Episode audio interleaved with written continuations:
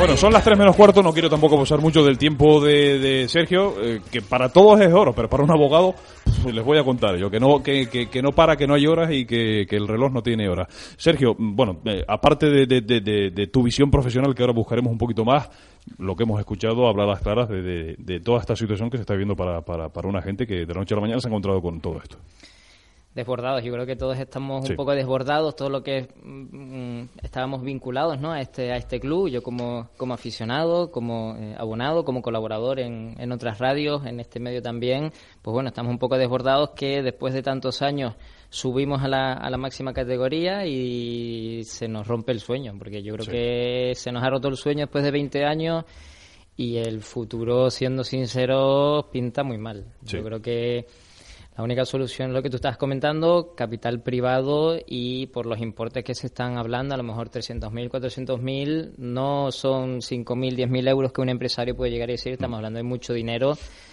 a fondo perdido. Estamos hablando, eh, lo ha cuantificado eh, con los compañeros de Radio El Día eh, Manuel Clemente, unos 25.000, 25 30.000 euros mensuales. Eh, estamos a final de mes, las nóminas hay que pagarlas ya, eh, a lo largo de esta semana, a principios de, la próxima, y estamos hablando de que son 14 jugadores en la plantilla, pero no hay que olvidarse de que hay muchos más trabajadores, que luego eh, el club tiene una cadena de filiales también importante, un equipo femenino, en definitiva hay mucha gente alrededor del Uruguay, y que estamos hablando, a mí me decían esta mañana, en torno a los 20.000 euros, un poco el coste de la plantilla, pero es que, amigo, 20.000 euros mensuales es mucho dinero, no hay es muchísimo un partido Intermovistar todos los fines de semana o un Barcelona. Con, dentro de 15 días que viene Intermovistar, pues sí, se ponen a lo mejor entradas aquí, sé, 20 euros, que los abonados paguen yo creo que cualquier persona que quiera este club pagaría, da igual, yo ya digo que yo, si a mí me hacen pagar contra Inter, yo lo pago porque quiero que este club siga para adelante, pero es que todos los fines de semana no va a venir un Barcelona. Es que sería una manera, eh, a lo mejor de poner una tirita, un parche, es decir, a lo mejor se logra una recaudación importante, poner unas entradas a 15 euros por un caso especial y se logra, pero sería para un mes, daría para un mes. Es que es algo muy cortoplacista, 400.000 euros a 6-7 meses es mucho dinero y estar hablando únicamente de sobrevivir un mes es más. Los jugadores no sé con qué mentalidad mm. pueden ir a un partido sabiendo que dos jornadas más allá pues mm, se acaba, ¿no? Mm, Entonces eso más ver la situación que estábamos comentando de que a lo mejor hasta enero si ya desaparecemos hasta enero no puedan fichar por otro equipo ellos son todos peninsulares muchos muchos son son peninsulares que han venido con sus coches a ver cómo se llevan todo eso para allá algunos tendrán hipoteca, préstamos, de todo. Entonces, evidentemente. es toda una, una cadena. Tú entiendes, me imagino que sí, eh, pero entiendes la situación que se ha dado esta mañana de una reunión ya pactada con el Cabildo y de buenas a primeras los servicios jurídicos del Cabildo aconsejan por prudencia que esa reunión entre el área de deportes del Cabildo y el club no se lleve a cabo? Sí, básicamente porque si bien ayer Andrés en, un comunicado exoneraba de, de, responsabilidad a cualquier otra persona, da igual que lo haya comentado Andrés, sino que será un juez con lo que vaya investigando quien diga o sentencie quién está imputado o no, quién es responsable o no y en qué medida. Aunque Andrés diga que no, pues eso, el juez de instrucción en, en, este caso que, que, ha iniciado será quien que diga. Yo creo que el servicio jurídico habrá dicho vamos a guardarnos las espaldas, no vamos a negociar con nadie a saber o a profundizar un poco más cuál es esta, esta mm. realidad que se ha desbordado todo de, una semana para acá. Es muy mm. poco tiempo, ¿no? Porque además luego hay otra situación que, que, ayer contamos y que tiene que ver con que el Cabildo Insular de Tenerife lo que pretende es que el club le devuelva esos 80.000 euros que presuntamente desvió con esos cheques, con la firma falsificada de la consejera de la Simpromi, Andrés al club, con, los recogió el mismo. Es decir, el, el, el Cabildo quiere que ese dinero sea reintegrado. Claro. en el ámbito penal, ¿no? Para centrarnos un poco, la responsabilidad civil lo tiene que devolver el, el autor. En este caso vamos a ponernos en el posible caso que es él solo. Pero también tenemos un club que es donde se han desviado. Entonces a lo mejor puede haber una responsabilidad civil subsidiaria, ¿no? Entonces también se ha, se ha comentado en, en algunos medios que las cuentas del club están congeladas. A lo mejor el juez lo que pretende, oye, aquí a lo mejor puede ver un dinero que ha venido de un origen ilícito, con lo cual vamos a retener esto a ver de dónde sale, quién lo ha puesto ahí y a partir de ahí pues ir, ir movilizando, con lo cual si bien Andrés en este caso, si ha, si ha reconocido los hechos, tendría que devolver ese, ese dinero si finalmente se, se considera así, el Uruguay también a lo mejor puede ser mm. subsidiaria, ¿no? Porque es el beneficiario. Exacto. Eh, Sergio, en ese proceso que antes nos contabas que se inicia ahora eh, de instrucción, mm, evidentemente me imagino que tendrán que ir a dar su testimonio todos en el Uruguay. Hablamos de entrenador, cuerpo técnico, es decir, absolutamente toda la gente que ha tenido y que tiene una relación directa como, como jugador empleado en cualquier ámbito del, club, ¿no? Sí, eh, yo creo que ahora se empezarán a ver pues los diferentes movimientos, donde se ha usado dinero que, que, que falte y seguramente pues cualquier persona que aparezca en esa contabilidad o en esos intercambios seguramente los llamen únicamente pues como, como testigo, si luego a lo mejor se demuestra que tiene un mayor conocimiento, sabía estos hechos, pues a lo mejor también una, una responsabilidad. Pero también he adelantado que el hecho de que te llamen a declarar o a explicar no significa ya que tengas responsabilidad por, por los hechos. Si a los jugadores del Uruguay los llaman para que testifiquen, eso no significa que ellos están implicados en, en todo esto, que habrá mm. que que eh, demostrarlo, pero seguramente pasarán muchas personas. Además, en este país, y, más con los casos que estamos teniendo día tras día eh, en, otros ámbitos, ámbitos políticos, ayer teníamos también un, escandalazo a nivel nacional de nuevo, que no es sino también la punta del, iceberg, también porque la cosa de va a ir a más. Eh, hay un pecado que cometemos muchas personas, a poquito que nos preocupemos, no es tan complicado, pero es la de mezclar siempre imputado con condenado con testigo, es decir, que, que alguien, y este llamado a declarar no significa que haya ningún tipo de acusación sobre esa persona y ni siquiera que esté imputado significa que al final sea culpable. Claro, es un, es un estigma social. Exacto. Y al final se suele decir en el, en el ámbito jurídico que es una garantía, ¿no? Si a ti tú estás eh, imputado, pues puedes conocer los hechos por los cuales se te imputan y tú defenderte. Y a partir de ahí, pues el juez de instrucción será si se convence de los hechos que tú le estás narrando, si eso concuerda con las pruebas que hay, con lo cual una cosa es ese estigma social, que hay muchos casos que se le imputa y luego no hay sentencia condenatoria, pero bueno, a nivel social sí, pues es un problema, ¿no? Desde luego.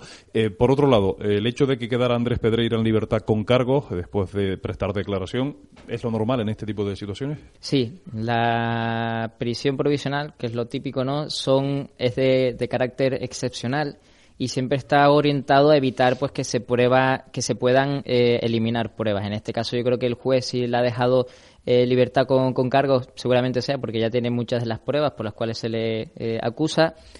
Entiende que a lo mejor no hay posibilidad de que abandone la isla o abandone el país, con lo cual, a lo mejor por ese arraigo social que tiene toda su, su, familia aquí, pues bueno, está en, libertad hasta que se, se, se, celebre el juicio y ya cuando sea sentencia firme, pues ya ver si, si hay condena o no, si hay años para que entre en prisión o no, con lo cual lo habitual en, estos casos es quedar siempre en, libertad.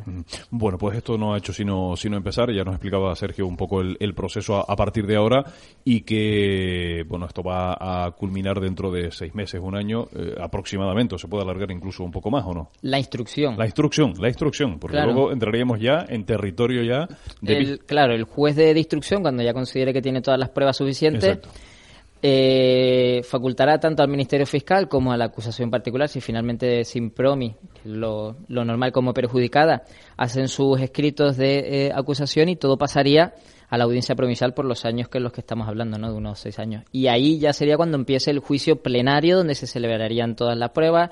Seguramente eh, testifiquen nuevas, nuevas personas o incluso las partes pues alegar posibles eh, atenuantes, eximentes, agravantes, todas esas circunstancias. Con lo mm. cual, lo que ha empezado ahora es la fase de instrucción, la fase de investigación. No estamos mm. ya en el juicio para saber si él es o no condenado. Mm, por último, o casi por último, por penúltimo, del comunicado ayer, carta de emisión comunicado de Andrés Pedreira, algo que te llame la, atención como aficionado y por supuesto también tú que vas un poco más allá desde el punto de vista profesional eh, jurídico. Él ha dicho además, entre otras cosas, que cuando llegue el momento procesal oportuno quiere dar la cara y explicar su versión de los hechos. Eso es recomendable que lo haga, eh, porque claro, al final este tipo de situaciones, eh, explicar su versión de los hechos fuera del ámbito que lo tiene que hacer mm, parece muy difícil, ¿no? Sí. Mm, yo creo que el, abogado que lo, que lo está llevando, lo primero que le, habrá dicho es no hagas más declaraciones de las mínimas eh, necesarias y seguramente esa sea una razón por la cual él, está tan, tan aislado. ¿no? En la última semana es casi imposible poder contactar con él directamente. Del comunicado no sorprende que haya, que haya dimitido, evidentemente es lo, es lo normal. Sí es sorprendente que haya eh, manifestado que exonera de responsabilidad a cualquier otra persona y que él es el culpable de todo lo que se le imputa, pero repito lo que comentábamos antes, al final será el juez de, instrucción quien investigue y diga cuántas personas hay implicadas, si hay más personas implicadas, pues estamos hablando de 600.000 euros lo que se está eh, comentando, con lo cual a lo mejor una persona solo es muy complicado poder armar un entramado tan grande como para que no se haya dado cuenta hasta, hasta ahora, casi dos años, porque se habla ¿no? de enero desde el 2013. Son casi dos años que es mucho dinero, mucho tiempo y una persona sola a lo mejor pues es bastante complicado, pero bueno. Mm. será el juez quien, quien determine. Y luego hay otra cosa eh, que un poco se lamentaba en ese comunicado de Andrés Pedreira del juicio eh, paralelo mediático que además decía que él está en inferioridad yo no sé eso cómo se puede medir, porque al final y al cabo pasa en todos los casos y es casi inevitable, ¿no? Un tema que lógicamente él se puede sentir afectado por ese juicio, porque está todos los días en los periódicos, no son los periódicos. Al final los periódicos, los medios no, no suelen hacer eh, juicios paralelos, pero bueno, se comenta. A lo mejor incluso nosotros estamos haciendo aquí indirectamente un juicio paralelo, que creo que no, no, no, no es nuestro caso. Pero bueno, eso al final, ¿cómo, ¿cómo se mide? Con las redes sociales poco puedes medir. Yo creo que ya con tantas redes sociales, la posibilidad de que en 140 caracteres diga lo que quieras en un minuto, eso hace que desde que te imputen ya casi eres como un condenado. Evidentemente son cuestiones eh, diferentes, pero en el ámbito social, en todas estas circunstancias, es normal lo que está eh, ocurriendo cuando era un gestor eh, deportivo brillante, subió desde, desde segunda vez hasta, hasta primera, todo el mundo lo alababa ¿no? como, como gestor, incluso ahora pues le iban a dar a dar premios, ¿no? Pero bueno. Sí. Mm. Yo creo que socialmente no puedes controlar esta situación. Bueno, y, y, la situación de la plantilla, Sergio, la, la, llegas a entender desde el punto de vista de, por un lado, la preocupación, por supuesto, del futuro, pero eh, esa tranquilidad que un poco nos manifestaba Víctor Suazo, decir, bueno, yo cuando tenga que ir a, declarar, a decir un poco a que me pregunten, yo no tengo nada que ocultar y, bueno, estoy tranquilo en ese sentido.